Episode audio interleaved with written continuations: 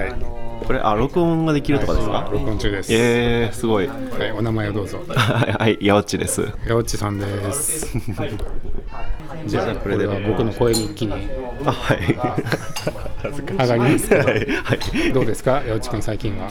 最近最近は最近はそうですね。機械学習にハマってますっていう話をさっき機してました。ね械学習にハマってる。ハマってます。うん。何が面白い？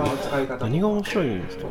なんか最初はその領域としてなんだろう知っておきたいなとか、うん。何か事業をするとかビジネスする上でも必須なものになるなみたいな、うん。そういうこう手段っぽいイメージで取り組み始めたんですけど、始めたら、まあ、なんかプログラミング自体の楽しさもあるし、それ以上に、うん、なんかこう文章を処理するとか、ん。なんだろう引いたこう意味をコンピューターで扱うみたいなところがなんか面白いなと思って。意味をコンピューターで扱う、うん。なんかその LLM よく言われるのがあの大規模言語モデルってなぜうまくいくか、まあ、定分かってないところがあるみたいな、確率的にそれっぽいものを返してるみたいなと言われたりするんですけどそれでもなんかし自然なものに感じられるっていうところがその人間の、まあ、ニューラルネットワークとかもそうですけど人間の脳のモデルをちょっとある程度模しているところがあってなんかそこに人間の脳科学的にこう分かってないことが機械学習というかそのコンピューターサイエンスから分かるかもみたいななんかその辺のうん。期待というか面白さみたいなのでハマってます。なるほどね。じゃあどっちかっていうとそういう科学的な興味と、が満たされるっていうところがそこも大面白いろですかね。っていうこと、うん。人間のこう神秘というか脳の仕組みはいはがいはい。分かってない分か。るかもみたいなのがうんうん興味があるってこと、そうですね、そこが大きいですね。あとはもちろんそのものとしても面白かったり、仕事でもすごい日常的にチャット GPT とか使うので、うん。そこで便利やなとか、これが発展していったらどういう風な働き方だったり、どんなアプリケーションができるんだろうみたいな、なんかそういう期待もあって、なんかそこに関わりたいなというか、そこを、その領域は触り続けたいなみたいな、そういう気持ちもあります。うん。なるほどね、なんかこう発見はありました。触ってて見見つけたというか感じてることとあ、はいか、はい。やおっちくんなりに。うん。そうですね、なんやろう、とその最近は、最近というか、最初まず、そもそも機械学習って何ができるんやろうとか、できること、できないこと知りたいなみたいなうん。気持ちで始めたんですけど、最近なんか分かってき、ちょっと分かり始めてきたかなって思うのが、この万能なものではないっていうのは、まあ、当たり前っちゃ当たり前なんですけどなんかそれも一つの部品というかうまくパーツとして使うつく使ってやるみたいなのが大事だなと思ってだうん。からチャット GPT とかなんか何でも聞いたらそれなりのものを返してくれるのでなんか何でもできる感じがするんですけどよりこう精度がいいことをしようとしたらじゃあその単体じゃなくて、ん。あここは検索エンジン使った方がいいなとかここは別のデータベースの情報を使った方がいいなみたいな、はいはいはい。まあ、いろんなものを組み合わせるとより良い精度が出せるみたいなあ感じなんでなんか一見こう文章とか自然言語で返ってくるから何でもできそうとか将来何でももう一つでオールインワンでできるみたいな感じがあったんですけど、ん。そうじゃなさそうやなみたいなうんのが分かってきたことですね。それはなんか情報源がうんうん限られてるから今はその範囲だってわけではない。なんかもっとうん広がっていけばもう少し。どうなんですかね。5年10年経ったらもう全部うまくやるっていう形になるのかもしれないですけど、うん。少なくとも何かこう質問した時にちゃんと文脈の情報を与えてあげるとか、うん。っていうふうになんかいかにこう文脈を渡すかみたいなのはなん。か面白そうな領域やなって。思いますうん。個人的な質問するんであっても、自分のなんだろう好みとか経験とかもしくは自分でも気づいてない言語ができてないような何か情報をん。こううまく渡すことでより良いものが返ってくるみたいな、うん。感覚で言うと。っていうところは多分しばらくなんだいろんな工夫とかチャレンジが生まれそうなので、なんかチャット GPT を使うだけじゃなくて、うん。それを触って何かを作ったりとかして試してるってこと？あそうですね。うん。何を何をやってるの？違和感に思わへんぐらいに例えばうんとそうですね。現なんか特徴抽出でこういう表現抽出みたいな言い方する領域があるんですけど、うんなんか1個のウェブページがあったときにそのウェブページは何に対してのものでとか、はいはいはい。具体的に大事な情報はどこにあるかとか、それを抽出するみたいな。TFIDF とかとかでやってるやつ？TFIDF は多分ドキュメント単位でけ検索っぽい感じなんですけど、見つかった情報からさらにこう意味付けして抽出するみたいな、うーん。な文章っていう情報自体はなんかフラットですけどその中で、じゃあ例えばこれは人の名前だとか、これはそのお店の名前だとかこれは日付だとかっていうところを抽出して処理できるようになるとよりこう、検索でもそうだしこう推薦とかいろんなもので使いやすくなるので、そのあたりの時に結構一昔前とか LLM が発展する前はじゃあその抽出するためのモデルを作って、で何かこうチューニングしていくみたいなものだったのがなんか LLM に任せたら割とできちゃう、うん。いろんな、いろんな仕事がもう LLM って同じものでできちゃうみたいなところがあって、まあ、とはいえこう精度をじゃあより上げるためにっていうとやっぱ工夫がいるので、うーん。うん。その辺をやったりします。あそれやってるんだ。あそうですね、ー。どういうふうに情報を渡したらうまく抽出できるかとか、抽出する前になんか前処理としてとしてどういうふうにデータをきれいにしておいた方がいいかとかへえやってます。それはなんか目的があってそそこをやってるの？それともなんか自然な流れでそうなったんあ目的があってですねこういう種類の情報を抽出したいなっていう思いがあって、でそれをうまくやるためにどうしたらいいんだろうあ一応目的はあるんだ。そうですね。へえななんなんですか？その目的っていうのはあまあなんか 仕事的にこうそういうのをサービス化できるかもっていうところ。ああそういうことか、あそうえっと今の仕事で？あそれとも八内君のプロダクトで、あ今の仕事でっていう感じですね。ああそうなんだ仕事じゃないところですごい興味があるの？が感情人の感情とか感覚みたいなところをどう LLM で扱えるんだろうみたいなのが興味があってへなんか前聞いてすごいしっくりきたのが100年前とか、まあまあ、ざっくりですけど100年前はこう力があるっていうことが評価されてたみたいな。物理的なはい力、はいはい。で数十年前は知識がある、んたくさんものを知ってるっていうのは評価されてて、うん。で今はこう、まあ、知性がある。とか論理的思考能力があるロジカルシンキングができるみたいなものが評価されるけど、まあ、そこをどんどんどんどんそれそういうのがこう多分力はもうロボットに置き換えられたりとか知識はもう検索エンジンであれば人足りたりとかで今はもう知性とか認知能力みたいなところももう LLM が置き換えていくってなった時にじゃあ何が残るんやろみたいな人として。ほどね。なった時にやっぱかその人が感じてるとか、ん。感覚とかその主観的なところっていう部分への価値がどんどん重くなるんかなと思った時に、うん。じゃあそういうのを感じ思いっきり感じられるとか味わえるとかそこを大事にするためにそのテクノロジーがどう使えるんだろうみたいなのが興味があって。具体的にあんまり多分今ってこう感情とか主観みたいなものってそんなに機械では扱えてないと思うので、うん。汎用的なものでとか、ソフトウェアって基本もやっぱりこう同じものを大量の人に届けるのが得意みたいなうん感じでそこからちょっとずつパーソナライズってなっていったと思うんですけどでもそもそも言語ができてない感情みたいなものをどう扱えるんだろうみたいな そこにすごい興味があります。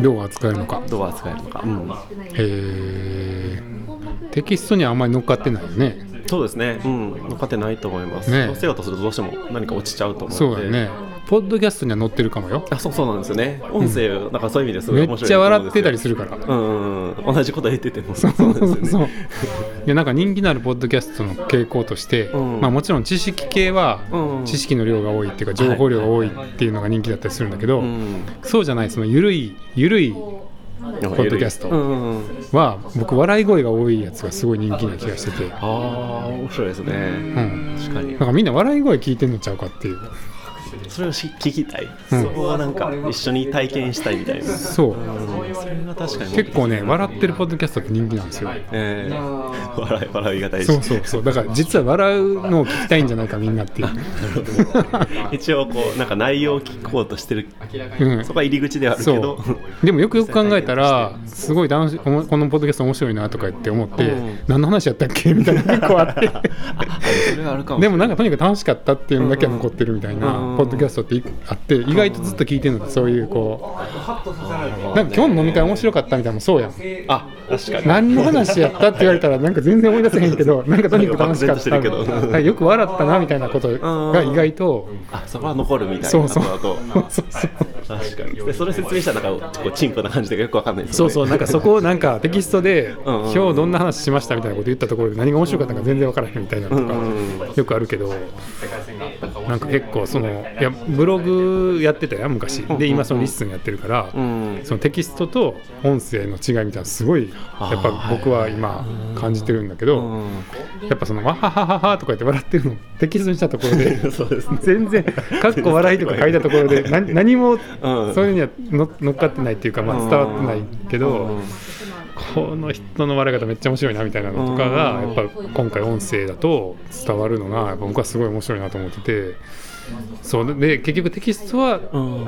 それこそ生成 AI とかが書けちゃうけど、うんじゃあ人間が発信したりはい。共有し合う情報情報というかものとして何が残るかっていうと結構そういうその生の感情みたいなことの方がなんか置き換えれないから。いけないですね。空気感とかそうそうそうそう。だから結構ポッドキャスト面白いなと思ってて、うん、確かに。感情を乗るっていうのは大きいですよね。そうね。うん。そこは残らないもんな。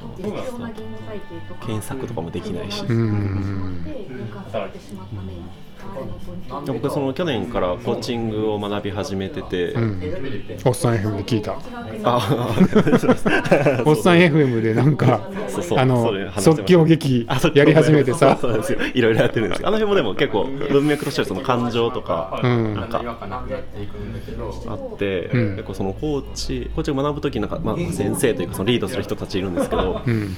でそのある人がなんか言ってて衝撃的やったのがなんか私コーチングする時あんまり内容聞いてないんだよね。え 内容じゃなくてその人が今どういう感じなのかとか、うん。どんなこう感情を持ってるかとか、だからすごいこうぐわーって感情出てるのかちょっと落ち着いてるのかだったりなんか目が輝いてるかとかちょっとなんか辛そうな感情とか複雑な感じがあるなとかそういうところを見てそこに対してこう問いかけていく。うん。そこを感じたことを伝えていくっていうのをしていくともうその人がどんどん走進んでいくから、うん。まあ、その話の内容自体はそこまで重視してない。だからまあ話したこと忘れちゃうみたいな。へー。っていて、でも本人そのコーチングを受ける人側としては、まあ、そこでこう自分で切り出てないようなあ実はここ大事だったんだとかあこれが嫌だったんだとかここもやもやしてたんだっていうところでうん。どんどん掘り下げていってその人なりにこう解決していくっていうはいはいはいはい。もう手伝いをしてるみたいな話あがあって。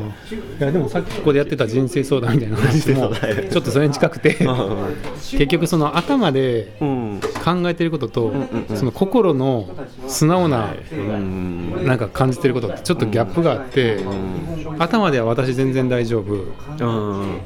傷ついていないからって言ってても心は本当は傷ついたりとかっていう時あるやん。ありますね。なんかそういうのちゃんと一回向き合ってあげないとうん。結構無理無理が出てくるっていうかなんかその心が感じてることちゃんとこうまあき聞いてあげるっていうかその向き合ってあげないと結構なんかどあんまりそれが家家もしないしなんかまあそういうの聞いてあげれるといいよねみたいな。話だけど。そうですよね。あ頭と心だからその AI は頭っぽいところはだいぶうんそうですね。なんか。できてきてる気がするけど、うん。なんか多分、まあ、僕はなんかお腹に心があるようなはいイメージがあるんだけど、結局最後お腹がなんかうん。あったかくなるみたいななんか。なんかそういうこうなんか自分がやりたいとか若くする時とかってお腹があったかくなるし、うん。なんかキューってなんかこう冷えた感じがする時とかうん。本当はやりたくないみたいなのとかがあってなんかそこは全然まだだしなんなんねこう体があるからそれを感じるような気もしてて。うん。そっちは全然まだコンピューターではまあそうですねね表現できてない感じがするするけど。出ない感じしますよね。うんだからなんかその例えば言葉でも腹落ちするとか、うん。あ腹の底から怒りが湧いてくるとか、うん。なんかなんか多分あるんでしょうね。ここに、う んそうやね。として感じてるとかわかるもの。なんなんお腹がなんかこう ね、なんかなんか動きますよね。ねなんか腹が立つとかさなんかやっぱお腹のね多いもんね。うんうんうん。なんだろうね。まあ多分そこは腸内細菌的なところ。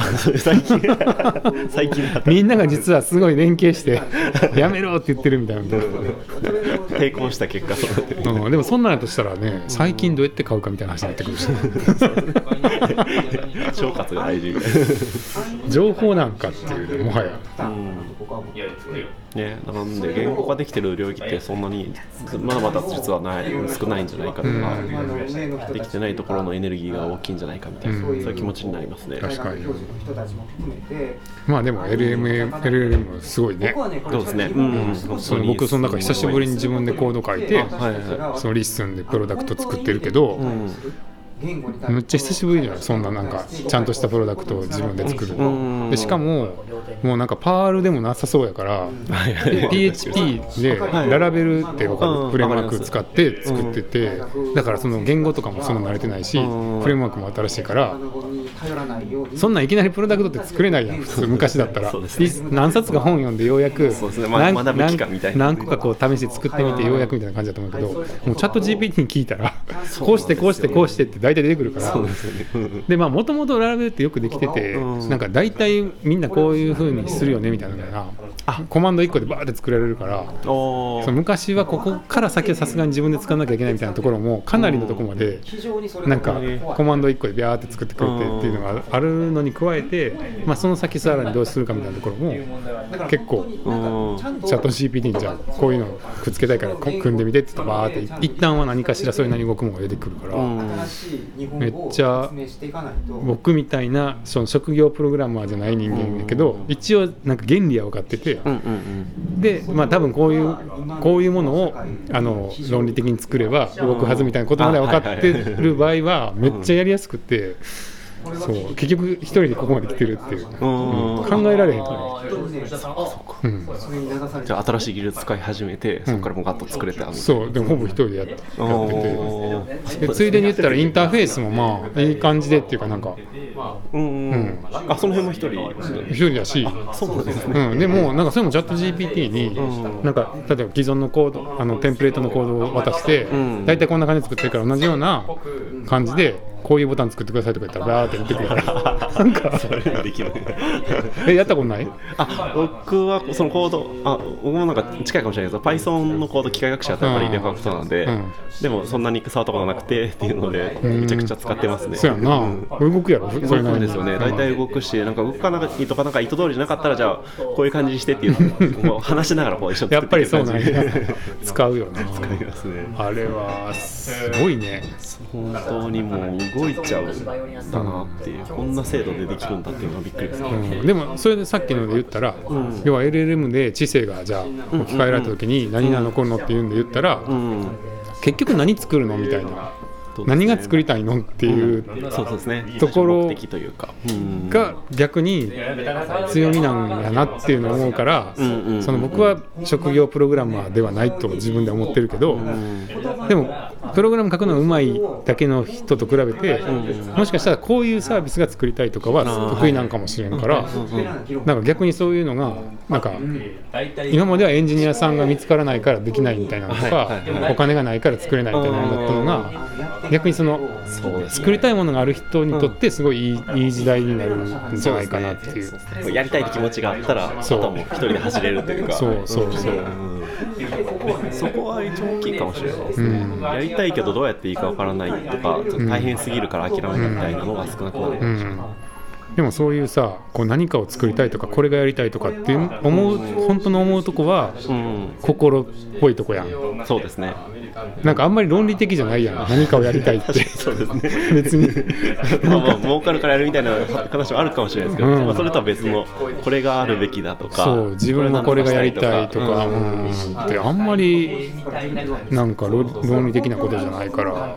ですよね、まあ、やっていく中でこうなんかなんとなくあ自分こういう理由でやりたかったんだとかあー、まあ、あるかもしれんけど突き詰めて言ったらうん。好きみたいなことやん、あそうですね。なんか楽しいそう。やりたいやりたいからやりたいっていうあんまり それ以上あんまりロジックがないような気がしてて。確かに 説明しようと言われてもまあやりたいからなみたいな。そうそうそう結局好面白いきからなみたいな。好きなんやけど好きでなんでっていや幼少期にこういう経験があってとかいろいろ言うけどさまあでも現象としては好きな 好きなもんは好きっていう。そうですよね。そうですよね。もうなんかその機械学習の中でも特にこうその言語処理ってところにすごい惹かれるなって思ったんですけど、うん。自分でじゃあなんでなんやろって考えてもあんま分かんないですよね。うまく言語ができないでもすごい惹かれるみたいな。ああまあワクワクするのはわかるわ説明書とかだったら多分部分部分は説明できる感じあるんですけどなんか、うん全部多分 A と B と C という理由があってじゃあそれが全てですって言えるかっていうのが言えない感じがあって、うん。うん。そうだね。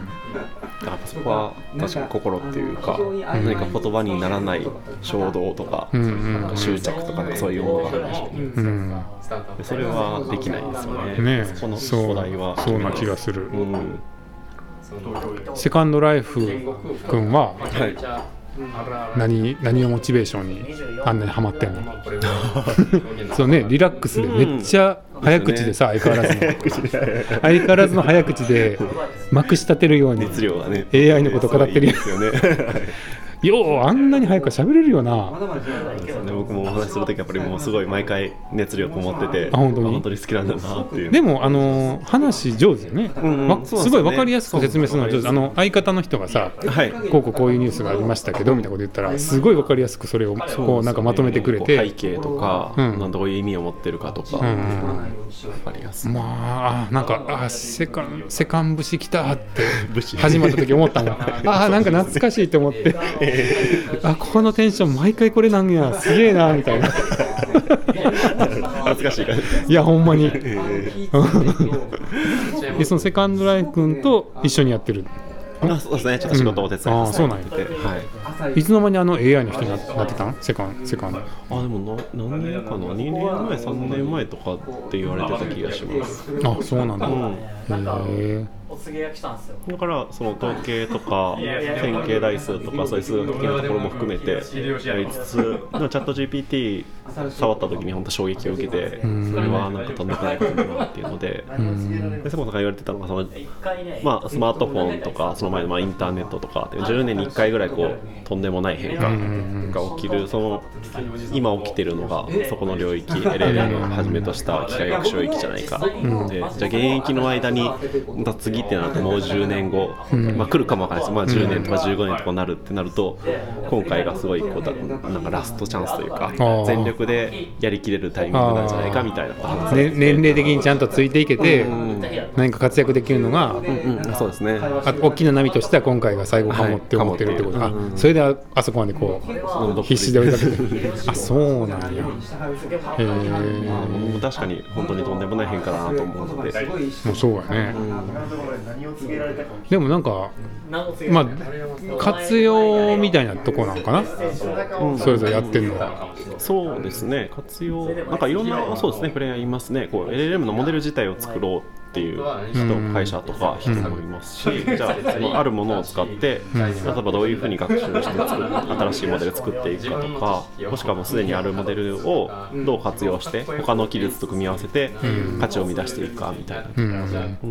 あのさ国産 LLM を作ろうみたいなのは意味あるの、僕はもう格好つけないのが嫌だなどうでしょうね、どうでしょうね、僕もそこ、なんか言えるほど詳しくはない。いやなんかだってさいいね楽しさっていうんちゅうんかあの言ったらも元の情報が多ければ多いほど賢いやん、ななんかその大は小を兼ねるじゃないけど、うん。めっちゃでっかいもの作られたらそのそのなんていうの？それより劣ってるちっちゃいものを作ることにどれぐらい意味あるのかなみたいな。そうですね。お金を払いたくないみたいなことなのかな。うん、まあなんか国としてのリスクとかなんかそういう話もあるそういうことなのかな。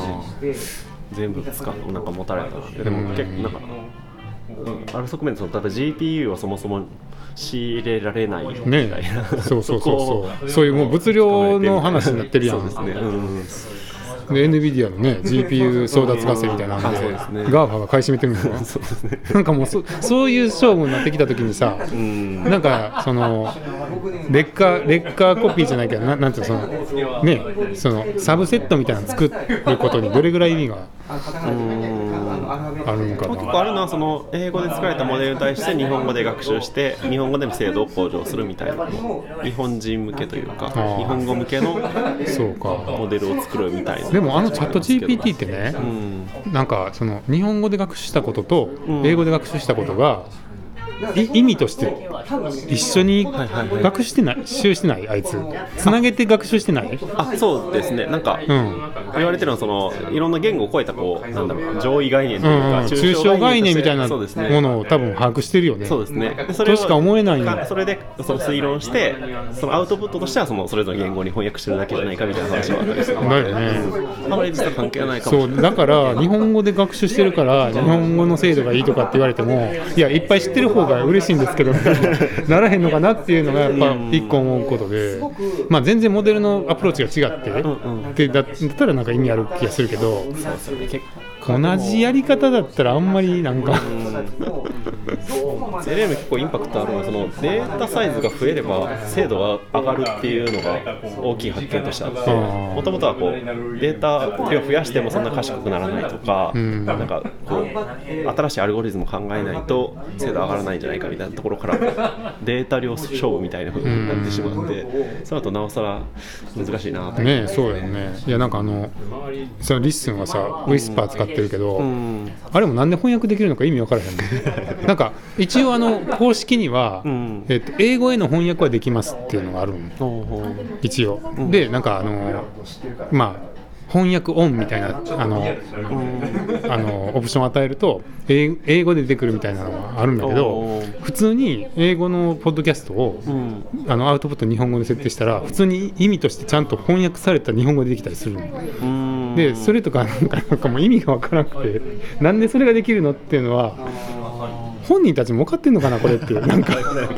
もうなんかその言葉のうん。抽象的な意味みたいな、うんそのまあ、ぶなんかそういう表してる何かみたいなものまで一旦言ってるんじゃないかなってそのいろんな言語に翻訳できるから、ん。何から何へとかもできるから、ん。韓国語から日本語とかもできちゃうから、どうなってんやろうっていうさ。そうなんですよ、ただの文字起こしツールじゃないやろこれみたいな。なんかお前も もうちょっとなんか抽象的なこと知ってるやろっていう気がして、うん、なんかどうなってんのかなこいつみたいな。触ってて思う。うん。めっちゃおもろいな。ちょうど今日あの、うん。チャット GPT の iOS アプリであうん。の、音声のき新しい機能が来て、うんうんうん。この前一回出たけどなんか閉じたよね。あ閉じたのか喋ってたらし一回喋れるようになって。はい。でもいなんか一回使えなくなってあそうなんですね。先週ぐらいにできてたよ。あで喋ってたんでそれで僕ポッドキャスト撮ろうとしてやってたんやけど、はい。い、きなり動かなくなって。あらで機能が一回落ちてあ戻戻ったの？僕はちょうどあできてるやんできるようになったんですよね。これ今日いろいろ喋ってた面白いよね。めっちゃ面白い。日本語で喋ってるみたいな。すごいもうそれをポッドキャストにしてるる人が出てきてて先週先週一回リストに上がって対話みたいな。でめっちゃ面白くってその内容が。であ僕もやろうって思ってたらいきなり機能が落ち落ちたからうん。なんか一回戻したんやと思うけど、うん。あもうできてるんやね。あじゃあやってみよう。面白いですねこれ。何喋ったん？なんか普通にこう なんとなく雑談みたいな感じで話し始まって、うん。ちょっとちょっと今日やる気出へんわみたいな話してみたらゆるいな。めちゃくちゃでもなんか的確に、ん。あそうそういう時もありますよねっていう共感から始まっていやいやじゃあ、まあ、いろんな要因が考えられるのでまずは例えば仕事であればその仕事の目的を考えてみましょうとかあなんかやることが明確になってないのであればそうしてみましょうとか、あはいはいはい。あと最後にこう他に何か気になることあれば教えてくださいみたいな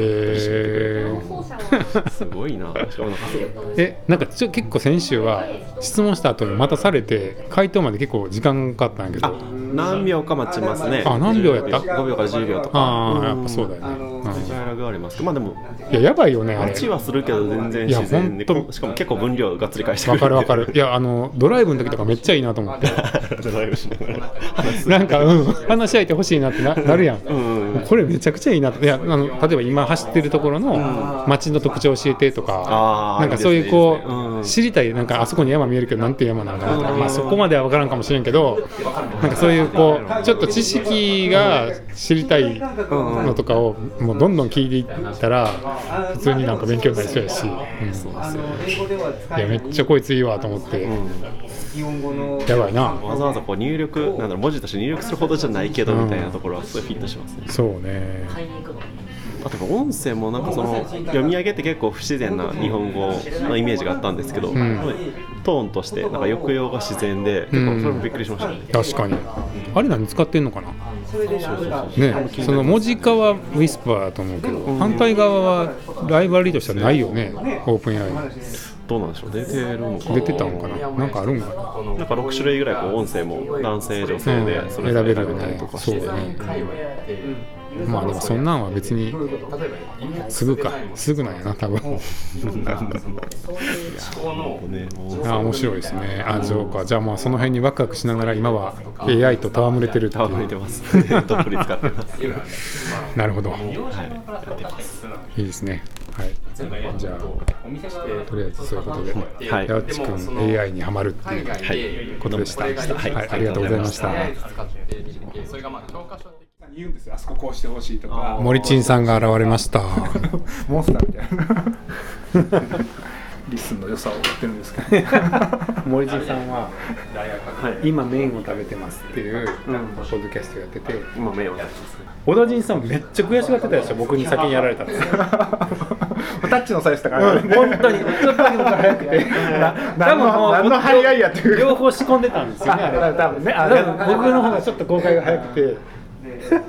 めっちゃ悔しがってた。は早いから まあでもいいですよね。そういうよくわかんない張り合いが起きてるんですよ。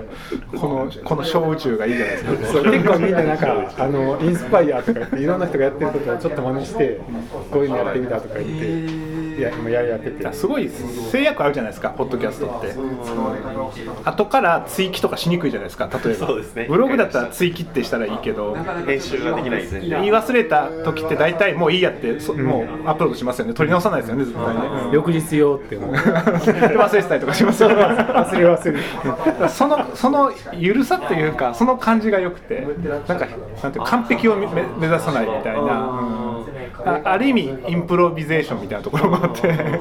まあでもプロの人のポッドキャストはラジオ番組に近いので極めて。そうでもないと思うんですよね。ちゃんとプロデューサーがいてなんかなんだろう構成作家みたいな人がいて編集してやってるけどすごい LISTEN のインディーズなので。今インプロなんとインプロビゼーション。インプロ？あインプロです。あのあ即興即興っていう意味のインプロ。そうそうそう。あの即興演劇一時期そうあってです。そうです。そうです。ワークショップもちょくちょくしてるんですけど。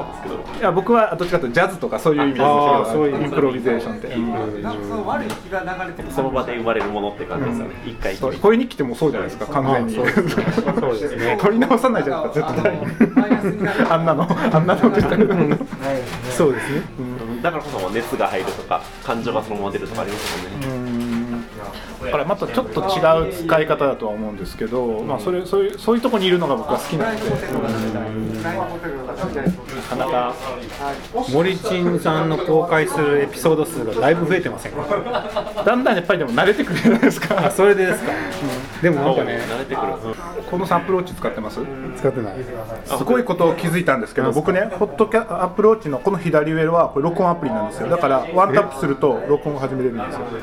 えマイクはどこにあるのまあここにあそうなんですか。っていうのに最近気づいてそんな機能があったんで僕アップローチそんなそんな使ってないなってずっと思ってたけど。ポッドキャスター向けじゃない声日記向けじゃいやだからないですかこれ一番麺を食べます向きなんですよ。僕ねだから麺を食べるときは最近右手にこれをつけてあ箸僕右で持つから。ーあ端の方で取り取りでなるべくこう近づいて吸ってるんですよ。距離がねっていうのに気づいた時僕すごいこうすやこれやって思って。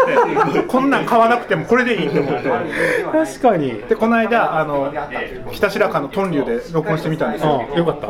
であの一応比較用にこれも置いて、はい。聞いたらどうでした？えっとまあ残念ながら同じぐらいでした。だけど全然いいじゃないですかこっちのまあまあまあまあ一緒ならいい。ね一緒なら。モノラルしなければならない。多分ものあちょ今度これで上げてみます。多 分まあねこんな動くしステレオの方が困りますよボイスメモアプリやから多分。初めて Apple Watch の。お使いすごいいい使い道が、マイクとして使う。うん。今今えここそれストレージはここなんですか？ストレージここです。あここに一回入るだ。からここがパンパンになるまではいける。けどでもまあ32ギガとかなんで音声だと全然全然いけるんで。でしかも AppleID で同期されるからパソコンで開いた時にはもうこれあの同期されてるんですよ。ああそうか。もうすもうすぐ Audacity に放り込んで。なるほど。えアップルウォッチのマイクって何に使われるものですか？電話ができる？あ電話できます。ああ使ったことないけど、うん。あ使ったことない。やん。僕全然活用してきてなかったんですよ。だからアップルウォッチ。を電話一応できますよね。電話。できんね電話できます。文字入力を音声でとか。あそういうのできる。だ使えあしあと Siri も使えるから、まあ、音声でねあの写真撮ってとかなんとかしてとかできる。まあじゃあそれなりにちゃんとしたマイクあ入ってるってこと？ちゃんとしてます？よ一緒でした？ほほとんあどあそうなんだこれ撮ってるの。とええいいでしょ？アップルいいなるほど。食べるシーンだでこれしかも録音開始の音ならないんですよアップルウォッチってそう。かいちょっと卑怯ですけど。いいっすね。いいっしょ？はい。だもうすごい自然ですねあそうって止まっちゃった時にポコンってやったうらん大体撮れてる。へえあそれ声日記のクオリティとか全然大丈夫です。はいはこれ言いたくて今日スノーさんが旦那さんに 旦那さんに知られずに会話を取るとかもできますね、うん。できますできます。なんか旦那さんに秘密でポッドキャストやってる秘密っていうか、まあ、自分がポッドキャストやってることを、あの旦那さんには教えてない。っていう人がほぼ毎日ポッドキャストやってて。こっそりと毎日なんかそれでそのいなんていうの、うん。だからすごいなと思ってそれも。よく気づかれへんなって結構なんか女性で個性的な声日記の人増えてますよね。そうですね。会ったこともないけどめっちゃ、ねななんとかメイさんとか僕すごいはいはいはいはい。あーあの人面白かった。面白いですよね。うんなんかふと聞いてますね必ず聞いてるというよりはふと聞く時にパッと。はい。また増えましたよね、ええ昨日昨日ぐらい。だから多分なんかあれじゃないですか。こうアメブロとかが入り出した時にいわゆるネット系の人じゃない人たちがこう日記的にブログ書くのがわーっと増えたりしたじゃないですか。でもまだ誰かの知り合いっていうか、誰かから勧められてみたいなのが多いですよね。宇多人さんのノートとか。うん？宇多人さんそうそうそうそう。そうそうですよね。うん。いやでも面白いなと思って。いや面白い。ポッドキャストじゃないじゃないですか。もうああなってくると。ね。確かに。世の中一般のこうアップルポッドキャストで探すポッドキャストとは違うじゃないですか。ね。うん。そうですよね。僕でもあれですよ。朝の散歩を Spotify に登録しました。よ。配信してる。調べたら出てくるわけです。出てくる。ででどうなるんやって言われたらよくわからんけど、とりあえず登録してみよう。だんだん感覚が分かんなくなってきて自分の声を全世界に配信するって 最初はすごい僕らでもちょっと恥ずかしかったですよね最初。一人語りも結構恥ずかしかった。だんだん麻痺して8月ぐらいは一人語りできんかった。であまりにも恥ずかしいから、できるだけ人家の中でもでもなんか恥ずかしくてなんか家の人とかに聞かれる。のでその散歩道で人が来たりするの嫌やから山の中に逃げ込んで大文字山の中で撮ってたの最初最初はできるだけ人いないとこ行こうと思って。でも今も平気でこうやってベラベラベラベラ。そうベラベラベラベラしゃべって。いや本当ね数ヶ月でそんなのなっちゃそううそうそうそう。本当に本当に1か月半2か月ぐらいでなそうなったのでもなんかやっぱりブログもすごいやってたからあれですけどテキストで伝えるのとは全然ちょちょっと違う種類の面白さとかその、うん。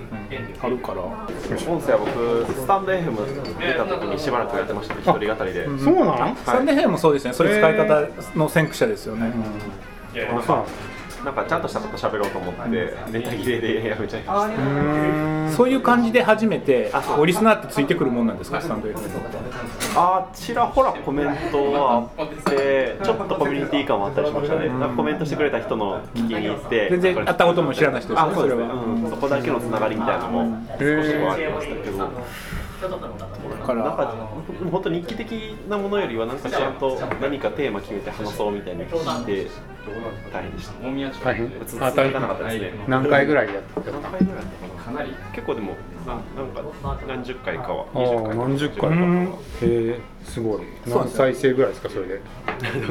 すごいリサーチやって。いやいや気になる気になりますよね。でもコメント来るんやと思って。それいいですね。コメント来るなんか独特なコミュニティ感もありだからすごい近いとは思うんですよ。あの属性は全然違いますけど。感じは近いと思うんですよ、ねまあスタンド FM が一番近いかもですね。うん。スタンド FM も増えてるんかな。最近どうなんでした？スタンデー FM じゃない？結構。あ20回20回でした。20回。結構やってるじゃないですか。えしかもすごい239再生とか？最初はい1回目結構多いじゃないですかいきなり第1回はなんか最初に来た人はすごい見られるようにとかしますよね。こういうこういうプラットフォームって。TikTok とかまさにそうだけど、それでねそういうことリスもそういうの導入した方がいいんじゃないですか。一応でも最近登録ってしばらくあのよく聞かれていますは絶対あのよく聞かれていますじゃないなっていうのは僕は感じてます。あそうなんですか？あのそのめっちゃ P なんていうの？PV 多くなくても上がってくるじゃないですかあそうそう。それでなんかこう初めましておの感じで。おめっちゃコメント来てるじゃん。ごいいいな。しあこれエピソードに対してじゃなくてあエピ人に対して？エピソードですね。あそうすればどっかに行くってこと？で多分そのトップページとかに初回とかこうハッシュタグで初めましてとか自動でつくようになっててだからじゃあなんかよろしくお願いしますみたいな。めっちゃ来てるじゃないですか。これはあれですねプラットフォーム的にうまく出してるだろうなみたいなフォロー失礼しますよろしくお願いします。そういうフォロー失礼します。フォローが失礼なことないですよね。いやもうどどんどんメールが飛んでくるだけですよ。リスの場合は。フォローされましたってメールかって思いながら。やっぱメールかって感覚ですか？あのちょっともうちょっとあの先に進んだらあの通知欄とかになるんだろうなとは思ってますけどまだ早いなって思ってます通知通知作ろうかなって今今日思ってました、なんかあのちょっと調べてました。っスターがつきました。らさすがにメールで送れないし送ってないじゃないですか、だけど通知やったらいいじゃないですか。て思いますね。確かに。まあでもすごいそういう意味ではソーシャル感がなんかね。もう一さんはどういうシチュエーションで聞いてるんですか？ポッドキャストは。移動中。移動中。あとは料料理作ってる時。ああ料理作ってる時。あんまり椅子に座ってパソコンに向かってる時は聞聞かない聞けないですねそっちに集中しちゃうからカッパと人妻ぐらいですねそういう時に聞けるのは、うん。別に聞き流しても困らないやつ。だからまあまあラジオってそれでもラジオでやってる時にカッパとヘズマなら聞ける。だからちゃんとき、うん、あ聞き流していいやつ。だからラジオですよそれは。だから。でもそのコミュニケーションのやつって自分に向けてあの話してくれてたりする時あるから聞き逃せないじゃないですか。聞きもう一さんとか言ってそうそう。名前出てくる時ある突然出てきたりするから。あの本当名前出てくるの本当なんかびっくりしますよね。いまだになんかまあ嬉しい。嬉しい、ああ面白い。声で。よく出てくるで上に来てみんなワンテーマで話すわけじゃないからそういえばみたいなのが終盤とか出てきたりするから分かんないんですよね。確かに音声はそのなんか飛んで戻ってきてとか自由だから本当に雑談を非同期でやってるって感じなんで、うんそういえばみたいな感じなんで。確かに。うん、その非同期なのが。先ほどこの佐藤話してたのが感情っていう部分。があやっぱりはいはい。音声なんかテキストにはない表現しきれないけども音声だからこそ乗ってくるしそれがあるからこそなんだギギスギスしづらいというかうんうん。だったりこの人のちょはちょっと聞けないなみたいなのが線引きになったりそうそうだからあのいい意味で合う合わないは人によってね違うから、ん。全部聞かないっていうのは、もうちょっと聞いてね、うん。だって合わな合わない人の声を何癖つけるためだけに5 10 15分聞くとかありえないじゃないですか。でブロでもブログだったらできるじゃないですかそれが。そうそうそうそう、いいなと思いつつ何癖つけるためにも読めるじゃないですか、それ。そこそこ。本当、いやそれ佐々木さんも言ってたじゃないですか。最初の頃から言ってました。よね、うん。だからあの楽天ポおポジティブに考えると別に文字起こしがシェアされても声がついてるから大丈夫だという人もいるしでもとはいえ声だけでもよあのあごめんなさい。文字起こしだけでも読めちゃうから、でそれが全部オープンだったんで最初は、うん、だからやっぱちょっとそれは怖いなっていう人も半分ぐらいいて僕はその間ぐらいだったんですけど。ででもその。えー、と文字起こしの公開範囲を自分で選べるっていう機能を先につけてくれたんで解決したんですよ、その気にしない人はもうフルオープンで路上をさらけ出し て歩いたらいい ちょっと恥じらいがある人はフォロワーだけとか にしたらいいしもう本当に恥ずかしい人はもう文字起こしはなし。でも自分は見れるから自分が見れるだけでも結構よくて。それいいですよね。うん僕すごいそれよくて自分が喋ったことが文字になるからそれをまたこの自分たちそれをにある見ながらまたちょっと編集したりとかうん。なんか違う時に使ったりとかまたそこまでの使い方してまだこれからやと思うんですけどうん。それだけでも価値があるなと思ってて。でJASRAC どうするんですか？そうだからさっき言ったその、はい。 stand.fm や Voicy にあって、えー LISTEN にないもの、はい。それは JASRAC のとの包括契約です。あなるほど。あれってね あれってねいやちょっとすごい具体的な話です。けどあちょっと録音 LISTEN が LISTEN が包括契約してそれを RSS で Spotify に送ったらそれダメなんですあダメなんですか？それは厳密にはダメなんですよ。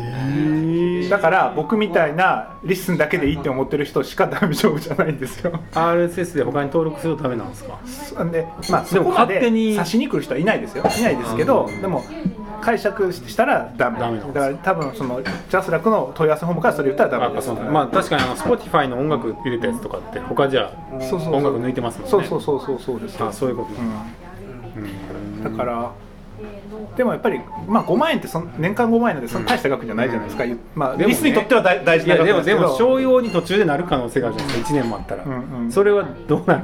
あだったらまた申告し直さないとダメですよね。あそう。うんそのあれですその僕そのギターで自分の好きな曲を弾いて、あの CD ノートじゃないですよ。自分で全部ベギターもベースもドラムもひ入れてやってるんですけどでもそれはその曲なので著作権は発見発生するからダメなんですよ。で僕それはあんまりまあ LISTEN まだぜそんな目立ってないしって言ったらあれですけど しまああのいや実際大丈夫かなと思ってたんですけどそれは。あのしばらくやってたんですけどちゃんと調べたらやっぱこれはちゃんと聞いたらこれはダメなやつだって分かって一旦今やめててでそれを僕がもう一回それをできるようにするためには、えー僕が個人で JASRAC にいくらか払うか。たくさんいらっしゃいます、ね。あ来た来た来た。あたくさんたくさん連れてきはるっていうの知り合いなんじゃないですかそう。いやさっき一緒にイベントやってた。あ一緒にやってたんですか？いたんです、うんで後から行きますって言っていっぱい連れて行きます。イベントの方結構あのクリプト系の方がいっぱい今来たはいはい。おすごい。えー、すごいすごい。あっち入れます？全員ちょっとな何何？全員は入れないかもしれない。ちょっと、まじゃあこっちにこっちにこう寄ってきます。か向こうに。行くとか私たち立ち飲みにしていいだと思いますので、うん、であっちあっち側の方が広いかも。こっちでもいいし。と森内さんはそあこに。あ僕らの中入ったらいいんですそうか中に入っていただければ。ごめんなさい。そういうこと。大丈夫ですよ。このさんこっちに。そろそろ店回してる。あごめんなさいじゃあ向こうに行く？じゃあとりあえず中でもい。い人中に入りましょうか。ポッドキャスト。ポッドキャスト。パドカスト